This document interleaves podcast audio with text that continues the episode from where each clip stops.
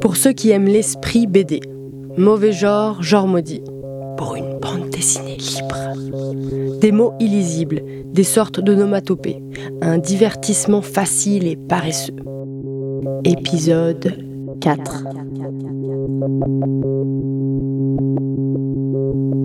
J'ai publié un livre, j'ai eu des retours encourageants, mais je dois dire que je me souviens mieux des quelques mauvaises critiques, des trucs qui étaient sortis sur des réseaux sociaux ou des blogs plus ou moins confidentiels. Dans l'une d'elles, un journaliste exposait sa frustration de voir un dessinateur refusant de se lancer dans une critique ou une analyse des modèles de civilisation qu'il propose. Et moi j'ai passé une année à me dire, mais oui, pourquoi dans mes livres, je me lance pas dans une critique ou une analyse des modèles de civilisation que je propose? Alors qu'en plus c'est mon passe-temps préféré. La question de la liberté, c'est celle que je me pose avec vous dans ce podcast en lisant ou en relisant chaque fois un bouquin, en décortiquant un récit dessiné écrit par l'une ou l'autre des voix affranchies et émancipatrices qui s'activent dans ce domaine. Pour une bande dessinée libre. C'est un livre que je tourne entre mes mains depuis deux semaines en me demandant ce que je vais en dire. Chaque mot que j'essaie de prononcer à son sujet tombe à plat. Pourtant, ce livre, c'est tout le contraire de la banalité. Et s'il n'est pas facile à résumer, c'est peut-être parce qu'il ouvre tellement de portes différentes qu'on peut le lire et le relire et y découvrir toujours de nouvelles histoires. Zip, lance, saut, swoosh, crash, coin-coin. Olivier Schrawan, vie parallèle.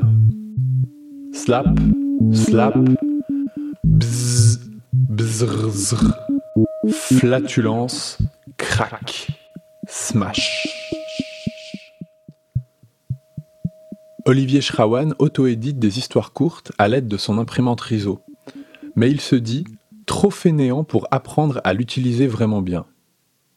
Ces pages sont en tout cas toujours très très bien imprimées quand je découvre quelques temps plus tard chez un éditeur qui a tout compilé sous forme de recueil. Ça donne des livres qui sont composés d'histoires courtes, mais qui se révèlent en fait être des fragments d'un même récit. Il est aussi l'auteur d'une biographie fictive de son grand-père, c'est un épais roman graphique qui s'appelle Arsène Schrawan. Et on pourrait dire que le livre qu'on va ouvrir maintenant serait une autobiographie fictive. L'objet est grand et souple, dos carré collé avec une couverture sur papier brillantissime. Il y a deux grands rabats, ils viennent presque se remettre sur toute la largeur des pages de garde. L'intérieur est imprimé sur un papier plus texturé et agréable au toucher. Il y a une couverture sur laquelle des têtes volent sur un fond de nuages roses et bleus parsemés d'étoiles. À côté, ce sous-titre Six histoires fantastiques. Bonjour. Je m'appelle O. Schrawan, j'ai 33 ans et je vis à Neukölln en Allemagne. Les pages qui vont suivre vous exposeront ma rencontre avec des êtres extraterrestres connus sous le nom de Petit Gris ou Gris.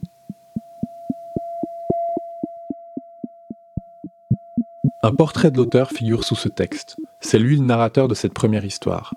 Un témoignage factuel. Il raconte son enlèvement par des créatures munies de grandes têtes veineuses aux yeux noirs et vides. Une étrange expérience sexuelle interespèce qu'il a vécue, et aussi son voyage à travers le temps à bord d'une soucoupe volante.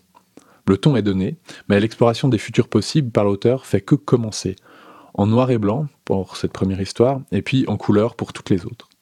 Côté dessin, on peut dire qu'Olivier Schrawan est dans une sorte de semi-réalisme au contour rond, il fait preuve d'une économie de traits sur les personnages qui va toujours aux éléments qui servent la narration. Des yeux, une bouche, etc. En ce qui concerne les couleurs, en revanche, c'est un peu autre chose.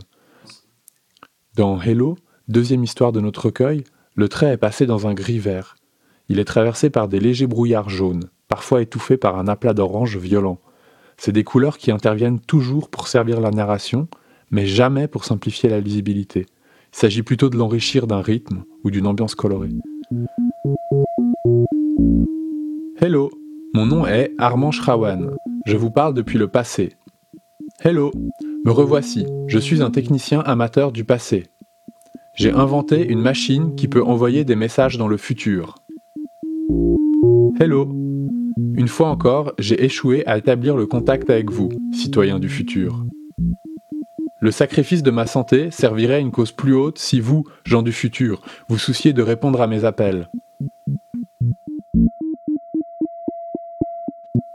Tout au long de Vie parallèle, on retrouvera ces narrateurs qui, d'une manière ou d'une autre, entretiennent un lien de parenté avec l'auteur. C'est à travers les mâles de sa lignée qui nous amène jusqu'à un futur dans lequel, peu à peu, l'individualité de l'humain a été déconstruite. Les gens n'ont plus d'appartenance de genre, n'ont pas de racines, ne connaissent pas leurs parents, n'ont pas d'ego, s'identifient entièrement au collectif. Le jeu du narrateur est alors remplacé par un nous. Et dans ce futur post-identité, des exploratrices voudraient revenir à la notion archaïque du soi, le fait qu'il y a un moi ou un je. Tout en vivant un récit d'aventure en binôme, Yel se plonge dans des récits baroques issus de notre époque. Quelles histoires lisons-nous? C'est un de mes vieux livres. Il n'y a pas vraiment d'histoire, c'est une collection de femmes qui présentent avec enthousiasme à l'objectif leurs orifices pour pisser et pour chier, dans un but érotique. J'aime bien quand je sens qu'un livre est en train de devenir un outil pour aiguiser mon regard sur des choses qui m'entourent. Le livre peut faire ça de différentes manières. Par exemple, il peut exposer une opinion en déroulant un argumentaire qui va me convaincre. C'est bien pour se faire un avis et prendre position sur une question, ce genre de choses.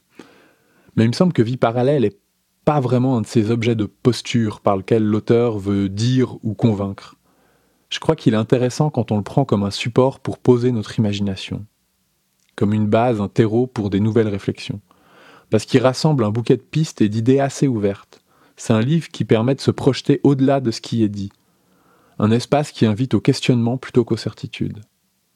Même si l'auteur ne pose pas en toute innocence les quelques jalons qui vont favoriser chez nous l'éclosion d'une idée.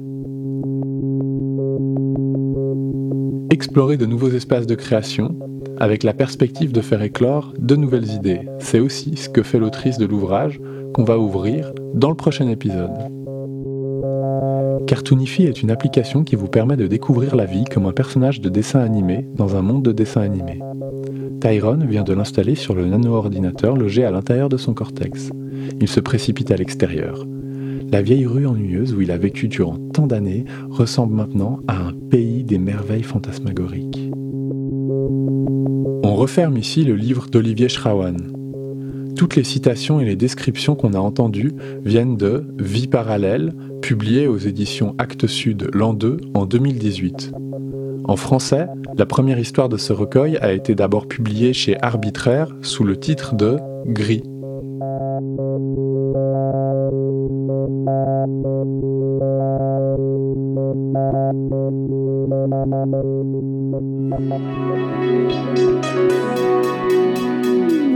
Radio Bascule.